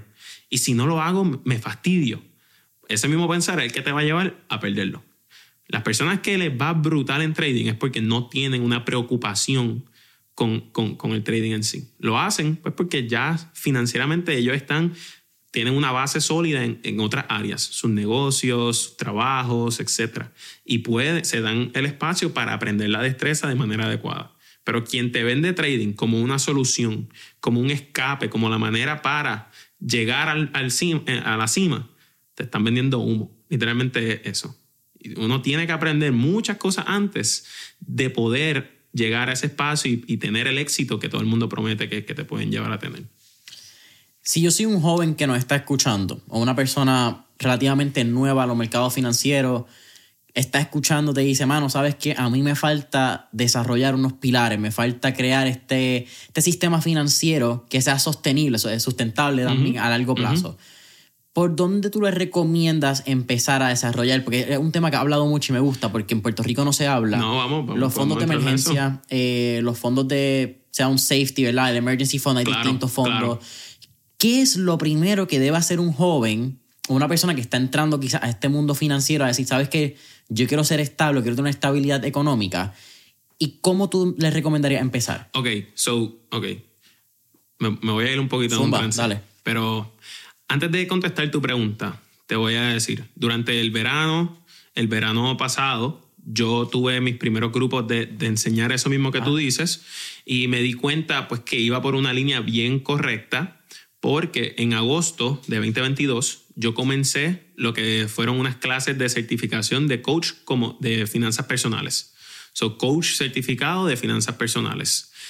Y cuando yo empiezo estas certificaciones, que justamente el momento de grabación, hoy es el día que, cojo el examen para, para sellarlo todo, eh, hay un modelo, modelo coaching, que yo diría que es lo más cercano a el mejor framework que existe para cualquier persona. El, que está, el joven que está empezando, el que ya lleva una carrera de, de 10 años trabajando, tiene sus hijos, está comenzando quizá a, a- a criar a su familia, su, interés es proteger por su familia, a la persona que también ya sus hijos están yéndose a la universidad y quiere dar su, su, su máximo para, para preparar su retiro y también para la persona que ya está a punto de retirarse o el retirado eh, y quiere disfrutar del dinero que tiene. Hay un mismo framework que funciona para todo el mundo. Y es un plan, el modelo coaching, que es el modelo 5311. A lo que voy. Es una estructura de cinco pasos. Cinco pasos. Tienes tres puentes o tres, tres ciclos, tres momentos claves. Y está compuesto por 11 planes. So, tú me preguntas a mí, el consejo para la persona que quiere comenzar, etcétera. Y, to- y todo este, este modelo 5311, esto es la composición de un plan financiero personal. Tener un plan financiero personal. El que quiere comenzar, que tenga un plan financiero personal. Y te voy a decir algo. Y, y voy a entrar aquí a, a Víctor, Víctor de Infusion. La primera vez que yo hablé con él fue sobre trading. Eh, le, le conté lo que estaba pasando. Él me contó que había pasado por algo bien similar. No nos conocíamos. Esto fue por, todo por teléfono. Me dijo, Kevin, dos cosas. Número uno, la estrategia que tengas, asegúrate, like, hammer on it. No la trates por una semana y después cambia. Y número dos, ten un plan. Asegúrate de tener un plan. Ese fue mi primer encuentro con actually estructurar lo que tú quieres y layout un mapa, crea un mapa, ten algo físico que tú puedas ver, escribir y decir, ok, esta es la guía por la cual yo me tengo que dejar llevar. Y eso va atado también con las metas que uno se propone. Todo joven que quiere empezar ahora, a lo que sea que, que quiera empezar, trata de mirar el final, trata de ir trazando tu plan. y tú lo amarras con las metas que tú tengas, no lo hagas por hacerlo, sino ten visión, una visión clara, lo quiero hacer por esto, esto y esto y esto y esto. Y entonces, desde ahí, y eso te lo, te lo explico ahora bien, desde ahí uno comienza a hacer los 11 planes. El, el modelo es el siguiente. Cinco, cinco pasos. 5, 3, 11. Voy rápido. Primer paso. Un examen de salud financiera que se le hace a toda persona, joven, niño, adulto, eh, persona mayor, etc. Examen de salud financiera. How financially fit are you? Paso número dos crea tus metas. Por eso estoy haciendo un énfasis en las metas. Uno de mis errores era, yo quiero ver mi dinero subir, subir, subir, subir, pero yo no tengo un propósito para este dinero. Yo no quiero quizás comprarme un carro, yo no quiero quizás eh, pagar mi propio techo, eh, este, whatever. Sí, que quizás en términos de negocio un KPI. ¿Cuál es tu performing index que va a decir, mira, estamos haciendo las cosas bien? esa es la meta final. Exacto. Mucha gente y, y, los ve en mis mensajes. Kevin, quiero invertir. Kevin, quiero hacer esto, quiero hacer lo otro. Sí, pero ¿para qué? No, pues para tener más dinero, para cuidarle a mi familia. No, no, no. Pero ¿qué quieres hacer con tu familia? ¿Te quiere ir de viaje? ¿Quiere sacar un Airbnb todos los meses? ¿Quiere? No. You need to be specific. Sé lo más específico posible. Cuando se trata de dinero y, de manera financiera, tú tienes que tener metas bien específicas. Mientras más específica, mejor. Y luego, este segundo paso de, los cinco pasos, el número tres, el paso número tres es crear los 11 planes. So, la distracción de coaching, pues nos dieron estos documentos eh, y yo los tengo como coach y los practico con algunos de, las personas que tengo como que le hago coaching. Pero estos 11 planes están divididos de diferentes maneras y empiezan, número uno, por cómo tú gastas tu dinero. ¿Ok? El famoso presupuesto. Y tú haces un, un, anejo, se le llama un anejo, que tú pones, you lay out cómo tú has gastado tu dinero el pasado mes y tú creas un presupuesto nuevo. Todo joven, literalmente toda persona, antes de entrar a lo que sea, pero de lo que sea, inversiones, tu propio negocio, etc., tú tienes que tener una estructura visual de todo esto. Si no, estás destinado a fallar. Y te vas a dar contra la pared y vas a decir, ok, contra. Cuando fracase y lo quiera volver a intentar, déjame estructurarme bien esta forma. No necesariamente te tiene que pasar, eso es otra cosa. Tú no tienes que fracasar para ser grande. Pero, pero, algo que ya aprendí es que yo quiero coger consejos de los demás para no, que no tener que me, que me pase a mí, para entonces decir, ok, no funciona aquí. No, tengo una estructura.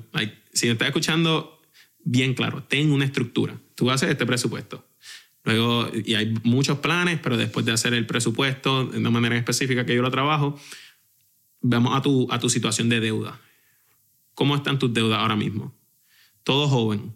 Estás en una universidad, ¿cuánto sacaste de student loan? Eso no se te va a ir. Si algo está seguro es que tú tienes que repagar eso. Ahora la condonación de deuda, etcétera, etcétera, que, que si los que están estudiando ahora se le cancelan también, mira, yo en mi contenido digo lo que dice CNBC, lo que dicen los periódicos, pero ellos no hablan de estos casos especiales. So, me puedes preguntar y la realidad es lo que le digo a todo el mundo, manda la solicitud a ver qué pasa, pero no, no está claro, no está escrito en ningún lado. Sí, no, no está dado por sentado que te lo van a cancelar. Exacto, exactamente. So, Sí, mucha gente está contando con eso. ¡Wow! ¡Qué alivio! Brutal, chévere. Pero, o sea, si es más de 10 mil, si es más de 20 mil, student loan, tú tienes que pagar eso. Ah, Kevin, yo no, yo no tengo préstamos estudiantiles. Ok. ¿Tienes tarjeta de crédito? ¿Cómo, ¿Cómo está tu situación de tarjeta de crédito? ¿Cómo es tu disciplina para pagarla, etcétera? ¿Tienes un carro? ¿Te sacaste un carro? ¿De cuántos años? ¿Cinco, seis, siete? Hoy en día seis es el norm. Eso, eso, eso no es bueno, by the way. Te lo explico ahora, pero eso no es bueno. Siete algunas personas. Tengo amigos que tienen sus carros para ocho años. Eso, eso, lo malo es que tú vas a ver la, o sea, la depreciación que eso va a coger de cantazo. Y cuando tú veas equity en ese carro, van a pasar como cuatro o cinco años para que el valor que tú lo puedas vender sea actually el valor del carro. En, al fin, analizar tu situación de deuda. Todo el mundo tiene que analizar su, su situación de deuda, si tienes casa, etcétera, etcétera. Por eso te digo que es para todas las edades, jóvenes y también adultos, porque los adultos quizás están en una posición que tiene incluso más deuda todavía. Muy probable. Sí. Después Dado de las circunstancias. Claro, claro, claro. Después de tú dejar estas dos áreas set, y todo esto está en el plan, vamos a la tercera área, tus ahorros. ¿Qué sucede? Yo cuando empiezo en el mundo financiero, yo no soy pro ahorro, yo soy pro inversión, Why would I save money when I can be investing it? ¿Para qué voy a tener ahorros si puedo invertirlo y trabajan para mí? ¿Sabes por qué tienes que tener ahorros? Porque tú te quieres ir a acostar a dormir, tener dinero invertido y saber que si Pasa la tercera guerra mundial, tú tienes de alguna manera algún stash de dinero que, que es tu safety net, indistintamente. Ese hábito, esa paz mental, ayuda a tantas y tantas y tantas personas que lo hacen de manera adecuada. Pero, pero ¿quiénes lo hacen? Piensa, ¿quiénes tienen, como tú dijiste ahorita, su fondo de emergencia, eh, fondo de contingencia, como yo le llamo? Bien poca gente. Esa disciplina literalmente no existe. Nada de esto Like people don't have this. Este financial literacy, la gran mayoría de las personas no lo tiene. Y después de, de tú manejar tus ahorros, pues entonces, como cuarto paso, vamos a hacer, vamos a tener mira y no a, inversiones, vamos a tener mira a tu retiro. Porque el, el, propósito de la inversión, la meta final de la inversión, es hoy por hoy para la gran mayoría de las personas que sirva como un vehículo de retiro. Claro que sea un dinero que tú pones hoy y cuando tú quieras parar de trabajar, ese dinero está ahí para que tú puedas vivir de ese dinero. Muchas personas ven en las inversiones como hacer dinero rápido para irme de viaje, para comprarme esto, para comprarme lo otro. No, que, que, que en un año tripliqué mi dinero. Eso es dinero rápido y fácil. Que dije al principio, eso no existe. Dinero, el retorno real está en el long term, en el juego largo, 10, 15, 20 años. La gente no lo ve así no hay paciencia para eso. Y, y lo que pasa es que eso, ahí entramos también en el tema, ¿verdad? De cómo nuestra generación se ha convertido adicto a la satisfacción instantánea. Como que nuestra generación vive, respira, come, se mete la satisfacción instantánea por ojo, nariz y boca, como puedan. Quieren dopamina todos los días, shots de dopamina diarios. No pueden tener un efecto de dopamina que lo vean de aquí a un mes, dos meses, un año. O sea, no, no lo pueden ver así. Y eh, eh, sí, para no irme de la, fuera de la línea de los 11 planes, después de, de el área de inversiones completas con mira hacia el retiro, cuando tú ya tengas un dollar amount y sepas dónde es que lo estás invirtiendo para el retiro, lo que sobre después de todas estas otras áreas que te he hablado, pues entonces vamos a jugar con eso. Vámonos, vámonos crazy. Let's go gamble with, with, with that. money. Exacto. Y fuera de eso, pues otras áreas de la planificación, está lo que el área de seguros. O sea, por ejemplo, nosotros que somos jóvenes, Podemos pensar que no necesitamos seguro, pero si no, si no tenemos el seguro de salud de nuestros padres, ¿cómo vamos a ir al dentista? ¿Cómo si tenemos una emergencia vamos a estar pues sanos y salvos? no sanos y salvos, pero cómo financieramente no va a ser un big burden para nosotros. ¿Cómo nos podemos proteger y mitigar riesgo? nosotros jóvenes, el riesgo, nosotros nos tenemos que cuidar a nosotros. Y la prioridad después de tus 26 años es que si en tu trabajo no tienes un, un seguro de salud, ve buscando uno. Protégete a ti primero de cualquier enfermedad que tú puedas tener, eh, etcétera, protégete. De la misma manera, si tienes una casa, eh, logras ser un dueño de, tu casa y ponle que no es financiamiento, pues protege tu casa también. El auto es casi obligatorio protegerlo. Eh, pero se hace un análisis de seguro, a lo que voy, de los seguros pertinentes. Si tienes dependientes, ahí sí vale la pena un seguro de vida. Si ya no tienes dependientes, si tus hijos crecieron, pues ¿para qué sigues pagando un seguro de vida? quizás puedes poner ese dinero y redirigirlo a una área un poco más eficiente, más óptima. Eh, y después de eso, el último plan es como un financial statement personal. Eso se hace lo que es todos tus activos, todos tus pasivos y cuál es tu patrimonio, que es net worth en español. Eh, eso, eso es el modelo coaching, a lo que iba, es el modelo coaching que cuando yo lo aprendo ahora en agosto, yo me digo, wow, todo el mundo debe tener, debe tener este tipo de estructura. Esto sí eh, tiene la función para hacer un verdadero mapa, un verdadero plan. Y no es algo que, a ver, tú te tienes que regir por eso por el resto de tu vida. Pero yo te apuesto que si tú lo utilizas por 10 años y tú lo sigues al pie de la letra, tú vas a estar en una posición financiera tan y tan y tan diferente a miles de millones de personas en Estados Unidos, en Puerto Rico, a, quizás tus generaciones, cómo lo han hecho. Yo creo que ahí, ahí tú acabas de entrar en un punto que eso era lo que yo te iba a decir, que es 10 años no es tanto tiempo. Nah, brother. 10 años es una mierda. Como que nosotros perdemos 10 años de nuestras vidas haciendo cualquier estupidez y no nos damos cuenta. Y si tú puedes, a los 23, a tus 22, 10 años en adelante, si bien son, son 33, ponle 35 para que alguien de 25 que no escucha, es más, hasta 40 años si era alguien de 30 que no está escuchando. And at 40 years old, you're so young as fuck, man. literalmente, yo, yo trabajo ahora con, con clientes. Eh, que tienen 40 años y están empezando esta estructura ahora. Y lo que yo les digo es que tú no estás tarde. Literalmente tú no estás tarde.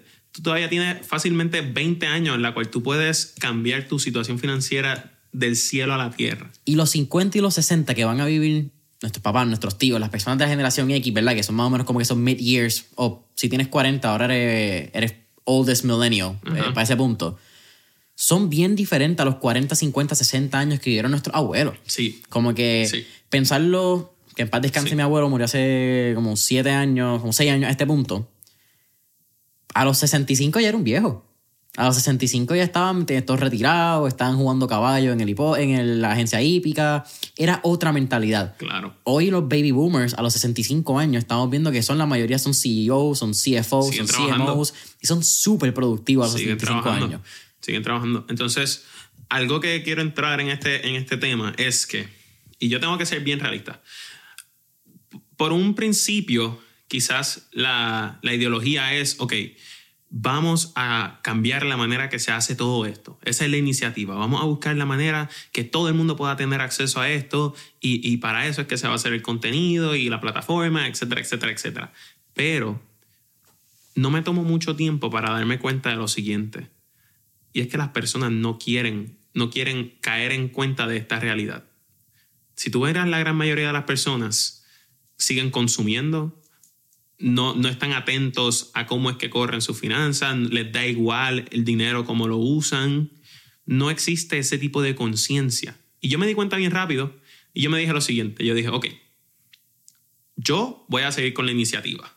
Y yo sé que el mensaje que yo quiero llevar es la planificación para todo el mundo antes de experimentar en mercados financieros y de buscar alternativas para hacer dinero. Porque a mí me encanta este tema de, de invertir, de crear negocios, ahora de, o sea, de hacer el dinero que trabaje para ti. Pero si no hay una estructura, si no hay una organización adecuada, no sirve de nada. Literalmente no sirve de nada. Y me dije lo siguiente, me dije, yo voy a ayudar a toda persona que esté comprometida con hacerlo, porque esto, esto tú puedes estar motivado para hacerlo. Ah, me motivé hoy, mano, y hoy sí voy a hacer mi presupuesto.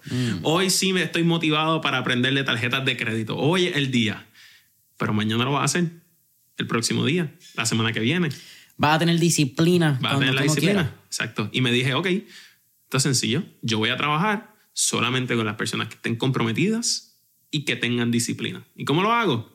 Pues voy a construir un espacio, mi plataforma, y el que llegue aquí, yo sé que realmente está dispuesto para poner el trabajo. Así que toda mi energía, yo se la voy a dedicar a esa persona, a todo, a todo el que esté en ese espacio. Entonces, hoy, hoy en día doy un paso para atrás y miro macro, eh, una, una línea del tiempo, y digo, ok, paso de hacer trading, conocer la industria financiera, el área financiera por completo, a darme cuenta que todo eso es una gran oportunidad, pero no resuelve ningún tipo de problema. Es un aspecto personal, algo que uno trabaja consigo mismo. Y cuando miro para acá, veo que la situación financiera de miles de millones de personas es un problema bien grande, bien grande, que sí hay solución, pero no todo el mundo está dispuesto a querer recibir esa solución. Y dije, ok, pues por, por aquí quizás es que me gusta un poco más. Entonces, ¿qué tengo? Tengo la gran bendición de poder estar en televisión y de poder llevar un mensaje de, sobre finanzas personales. Dije, ok, vamos a utilizar esto. Vamos a utilizar las redes sociales también como recién las usaba cuando hice Gen Talks Money y, y Here and Then, pero no, las redes sociales son un activo, literalmente son un, un- un big asset y vamos a utilizarlo para, para lo que funciona para nosotros. Vamos a llevar este mensaje. Y de- desde agosto, que empiezo las clases de coaching, lanzo mi plataforma educativa que estuve trabajando todo julio, junio y julio con mi equipo de trabajo. Cuando- yo lancé eso, yo dije, ok, ahora sí esto es de verdad. Esto ya no es un juego. Esto ya no es una, como que... Sí, pero también entra, la- en- entra esta responsabilidad de que ya no es solamente el trading con Kevin, Sí. como que ya no es solamente yo voy a hacer chavos para mí. Ahora hay un equipo que hay que mantener, hay una responsabilidad de personas que están en la mesa, que están comiendo conmigo. Y también tiene la responsabilidad financiera de.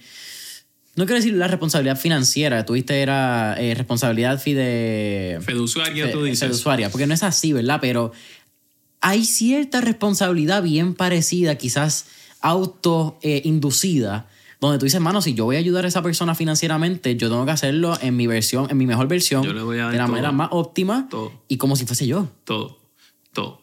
Literalmente siento que esa iniciativa que tuve cuando empecé en la universidad de querer llevarle el retiro a una persona, el fulfillment que eso yo pensé que me iba a dar es el que me está dando ahora cuando una persona me dice, wow, anda pal, esto funciona de esta manera, no sabía. Wow, el, X o Y o Z del, del, crédito, de las inversiones, de manejar mi dinero, increíble. Tantos años han pasado y nunca nadie me había dicho eso ese, ese, esa, esas frases, esas expresiones me llenan mucho, mucho más que lo que yo pensaba que me iba a llenar quizás hacerle dinero a otra persona. Entonces, pues, agosto 1 yo lanzo la plataforma y es como un shock de realidad. Es como, wow, ahora sí, no hay marcha atrás. Ahora no hay forma de que, de que me quite. Esto es lo, para lo que se trabajó y se está dando. Y desde ese momento en adelante yo le dije a mi equipo de trabajo, ok, esto es bien sencillo Vamos a poner contenido todos los días, todos los días. No hay break. Sábado y domingo. ¿Por qué? Porque sábado y domingo hubo un weekend que no se puso contenido y, se sintió que no hay tráfico. No, no, se está, no se está moviendo nada. Ok, todos los días vamos a empezar a publicar. Y yo les dije, yo voy a parar de consumir todo lo que está en las redes sociales. Ya llevo sobre dos meses que no consumo redes sociales, solamente me despierto a las 5 y media de la mañana, verifico todos los captions, verifico todo, se fue el contenido a las 6. Después de las 6 yo no estoy en, las redes sociales. Me pueden escribir, les, puedo, les pudiese contestar en la noche, muchas veces contesto en la noche. Y lo que hago es, yo me enfoco el día completo en los cursos que vamos a seguir grabando, comunicación activa con todos los miembros de mi plataforma, escribirle a ellos por, por WhatsApp, que tengo una línea de conversación individual con, con la gran mayoría de los que sí me contactan Grupo de Facebook también estoy ahí un poquito más activo. Y, como lo veo es, mi tiempo es dedicado a toda persona que está, está comprometida para querer trabajar con sus finanzas, literalmente. ¿Cómo ha sido quizás entrando en este periodo de redes sociales y, todo este crecimiento eh, exponencial que yo creo que ha sido bien interesante porque ha sabido complementar una estrategia basada en la oportunidad que tienes de medios tradicionales y alimentar el crecimiento quizás de... Es un crecimiento mutuo, tanto crecimiento de la tradicional al digital y el digital apoya mucho entonces al tradicional. Es como que esta vía de, de mutuo beneficio. Pero ¿cómo ha sido entonces enfocarte en las cosas que realmente generan un retorno de inversión, un retorno de interacción, por llamarlo de esa manera? Claro, ok. Vamos a, y podemos darle quizás un rewind ese momento que yo dije, ok, this is no joke, como que este es bien en serio. Um, we need to double down en social media, porque ahí es donde está. El tráfico está en, en, en, las redes sociales. Y fue un proceso de estudiar, de estudiar ese espacio, de estudiar eh, cómo es que funcionan las redes sociales, los algoritmos, eh, eh, cómo funciona TikTok, Instagram, Facebook, etc. Porque sí, está la televisión, pero la televisión son solamente los lunes. Y si yo quiero llevar un mensaje, yo no puedo llevar un mensaje solamente un día a la semana y tengo que asegurarme de llevar un mensaje todos los días, lo más, lo más óptimo posible, de la mejor manera que, que, se me haga posible.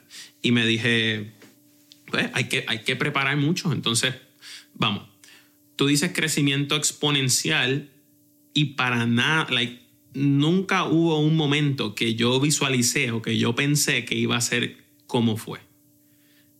Nunca se trabajó para buscar un crecimiento exponencial. Esa no era la meta. No. No, siempre fue llevar un mensaje, hablar de, un de, diferentes temas en específico, los que reciente mencioné, ahorrar, crédito e inversiones. Eso podemos narrow down en esos tres temas.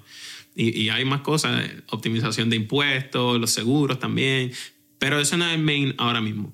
Me estoy enfocando en ahorro, crédito e inversiones en las redes sociales. Y cuando yo empecé a poner ese, ese, ese tema, las primeras piezas que, vamos a decir, la norma era 5.000 views, pero salió una que cogió 15 o 20. Uh, ¿de qué este tema? ¿De qué se habló en esa pieza? Ah, que si, que si de préstamos estudiantiles, un ejemplo. Ah, pues ya yo sé que este tema gusta en este espacio. Sí, empezaste a identificar patrones de comportamiento social. Claro.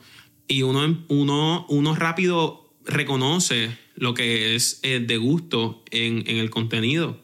Y, uno, y entonces se convierte en un momento que es como un trial and error. Vamos a tirar y lo que coja, ok, pues vamos, entonces tenemos ya un tema por el cual nos tenemos que dejar guiar. Y lo que es el crédito, a muchas personas les gusta el crédito. Y eso lo sé. Y, quizás estas últimas semanas he hecho un shift, un pequeño cambio a darle un poco más a ese tema porque sé que le gusta a muchas personas. Y hubo una charla educativa que, que yo la hice con mi equipo de trabajo, o sea, me invitaron, llegué a mi, fui con mi creador de contenido, fuimos juntos y salió un clip. Y ese clip, el primer día en TikTok, me recuerdo, yo tenía 9000 seguidores en TikTok y como 45000 en Instagram, algo así. Y en TikTok fue primero que se dio ese boom. El próximo día estaba como en 1.2 millones de, de views. Y yo, y yo miraba a mi equipo de trabajo y dijimos como que, what the fuck, ¿qué acaba de pasar aquí? Vimos el video de nuevo, em, empezamos a analizarlo, ok, ¿qué se, qué se dijo? ¿Qué es, lo que estaba, ¿Qué es lo que estábamos hablando? ¿De qué es? Vamos a mirarlo completo, analizarlo, etcétera, etcétera, etcétera. El retention time, hasta dónde llegan, qué es lo que se está diciendo hasta ese punto. Y la cosa fue que después que se estudió esa pieza de contenido, dijimos, ok, realmente ya sabemos qué es lo que hay que producir si queremos seguir manteniendo este crecimiento. Y, ahí, y de ahí fue que no, o sea, ese fue quizás como el, el gauge que nos dejamos llevar. Vamos entonces a hablar de este tema, vamos a seguir dándole, dándole, dándole, porque se están viendo los resultados en términos de, del crecimiento exponencial, como tú dices. Y por otro lado, seguimos haciendo esto en las redes sociales, pero el esfuerzo, las energías grandes están en la plataforma en términos de los miembros. Mi, mi energía, yo sigo haciendo coaching individual con personas, yo sigo diversificando mi tiempo más a quienes, me lo, a quienes me lo están pidiendo y quienes han demostrado, como bien te dije, compromiso y disciplina.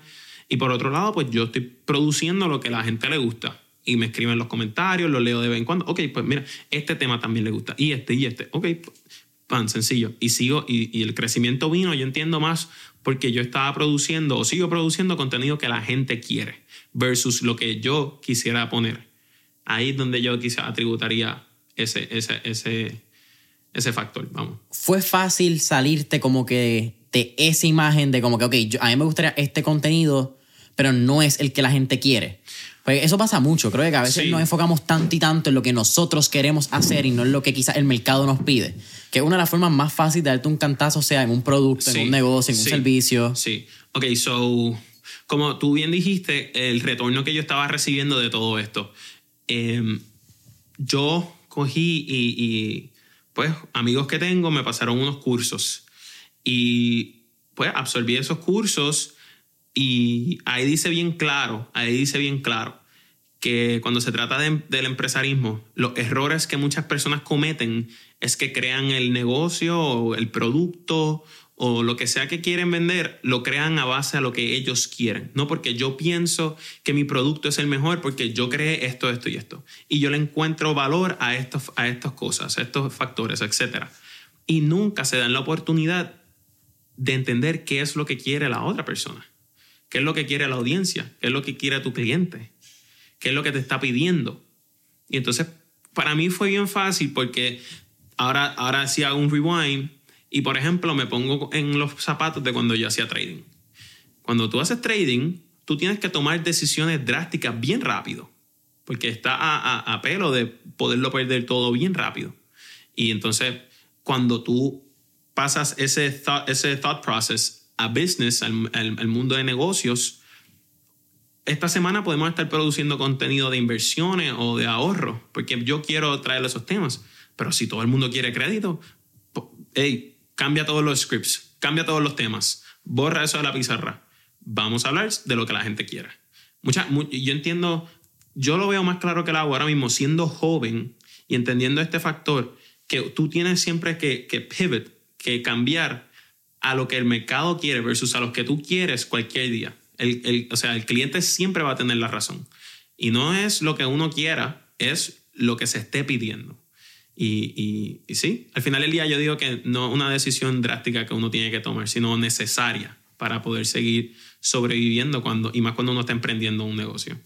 Es la capacidad de, de pivotear, que es bien cliché, ¿verdad? Todo- Todo el mundo dice pivotea. Sí. Pero en tu caso creo que es bien interesante porque tiene unos SOPs, mano, tiene unos Standard Operating Procedures donde tú sabes dónde cambiar.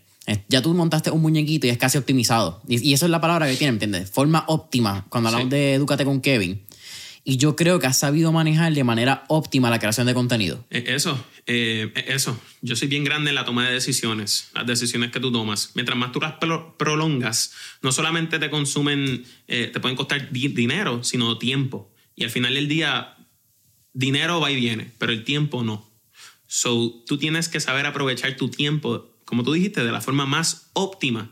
Porque si no, esas decisiones que tú tomas, que te consumen tiempo, a la larga, eso sí es oro. Eso sí es oro. Y es cool que tú lo pongas como tiempo, porque yo lo he hablado, maybe hace unos episodios atrás, y yo lo hablaba como energía.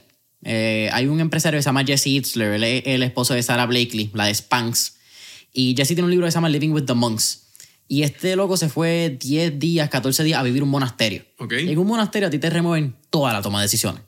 Entonces tú no tomas ninguna decisión porque tú te levantas por la mañana, tienes tu meditación, que ya todo el mundo en el templo lo hace, tienes ciertas tareas que hay que hacer, hay que limpiar, hay que comer, se comen en ciertas horas y a las X horas de la noche tú te vas a dormir. Tú no piensas en qué ropa te vas a poner, en qué tú vas a comer, qué tienes. Y él dice que por 14 días eso fue su enseñanza más grande.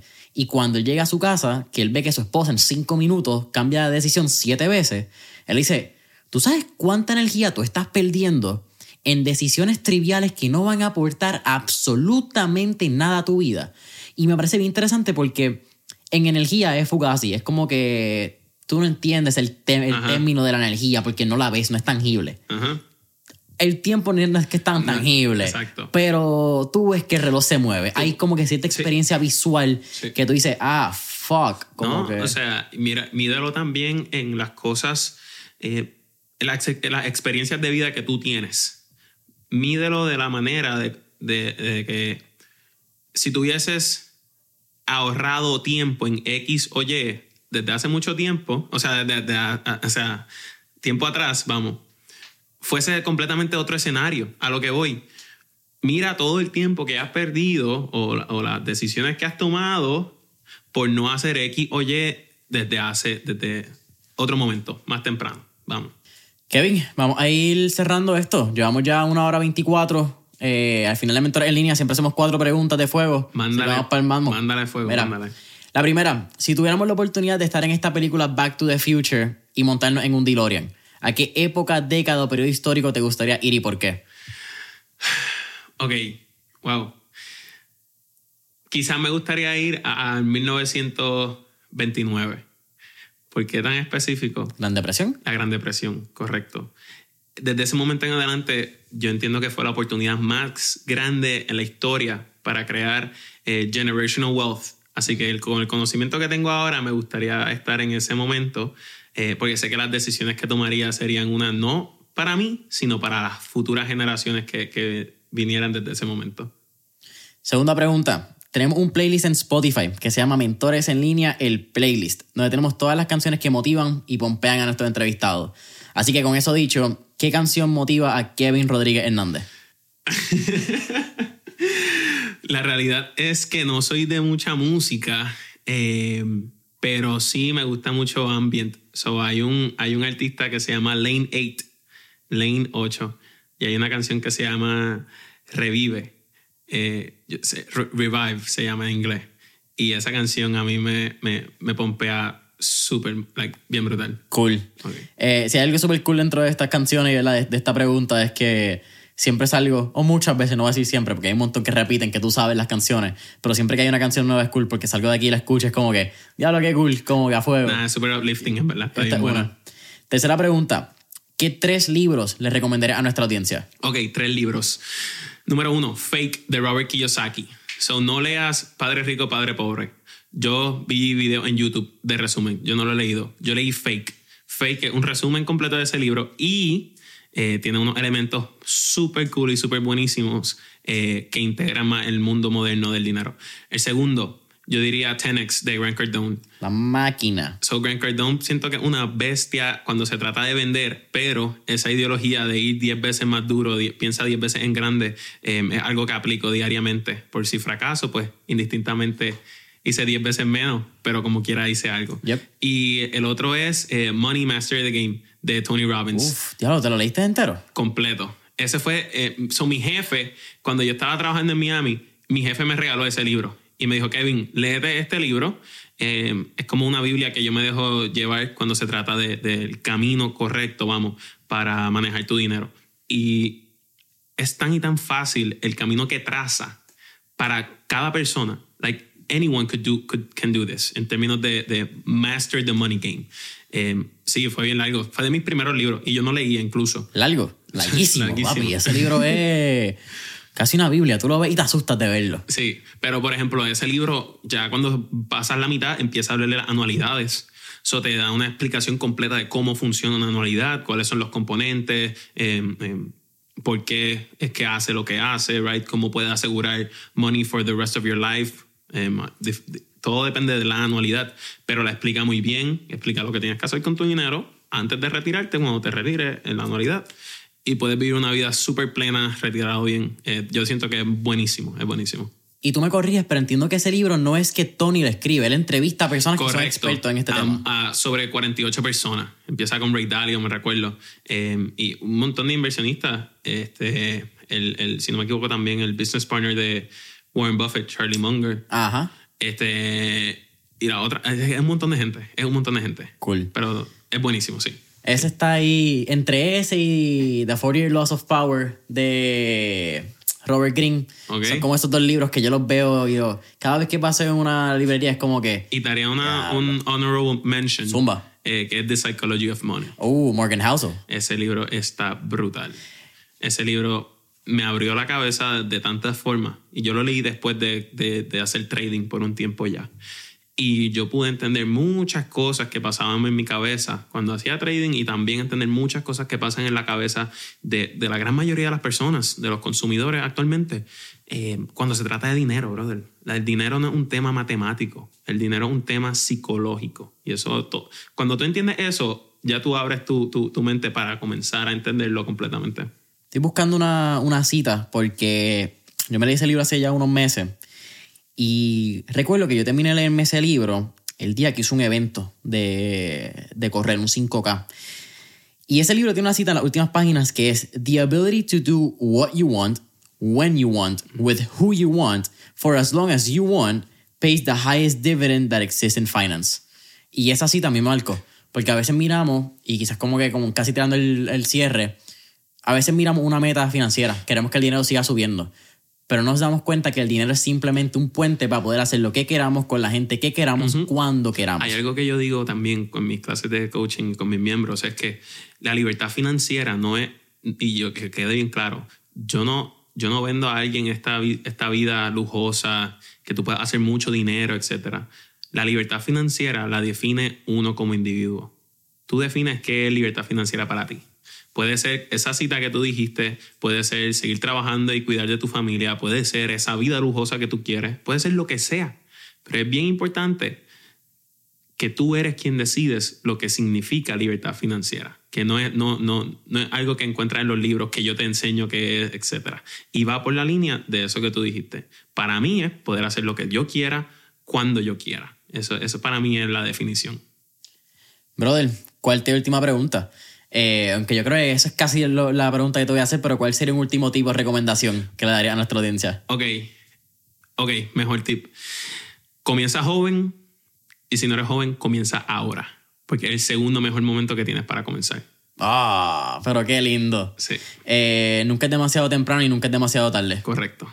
Correcto. Brother, para mí ha sido un absoluto honor. Yo creo que esto ya era lo que habíamos hablado y por fin se nos dio.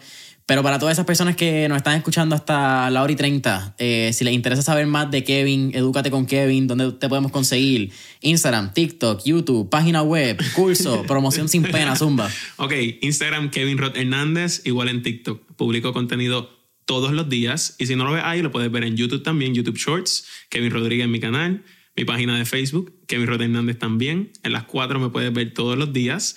De la misma manera, si quieres comenzar a educarte conmigo, puedes, puedes ir al enlace que está en el perfil de todas las plataformas y puedes ver ahí los tres cursos que tengo ahora mismo en mi plataforma Educate con Kevin. Aclararlo. No son tres cursos separados. Es una sola plataforma, una membresía que tiene acceso a todos los cursos que sigo poniendo también todos los meses. Doy clases en vivo todos los jueves, así que cuatro, cuatro clases en vivo todas las semanas, eh, digo todos los meses. Y de la misma manera, ya mismito, ya mismito voy a empezar a hacer eventos en vivo con todos los miembros y algunos bootcamps para toda esa gente que quiere de inversiones más específicos, eh, quieren aprender de la bolsa de valores, eso está a la vuelta de la esquina. Pero la única manera que puedes trabajar conmigo es en mi página web, educateconkevin.com. Puedes llegar a la página por el enlace en mi perfil, por eso digo ahí. Eh, pero de nuevo, educateconkevin.com. Puedes tratar mi plataforma gratis también eh, por siete días, gratis por siete días, cero compromiso. Puedes cancelarlo si no quieres estar ahí. Puedes ver los cursos literalmente en siete días y si no te gusta, puedes cancelarlo. Y si entras a la plataforma, ves los cursos, no te gusta y te quieres ir, déjamelo saber y yo te devuelvo el dinero de tu primer mes. Así que educateconkevin.com, Kevin Rod Hernández en todas las redes sociales. Así que familia, familia de Mentores en Línea, saben que nos pueden conseguir en Instagram y Facebook como Mentores en Línea. Deja tu review, cinco estrellitas, comentario en Apple Podcasts, Spotify, YouTube. Eh, regístrate, nuestro nuevo newsletter disponible en mentoresenlinea.com y hasta la próxima. Nos vemos.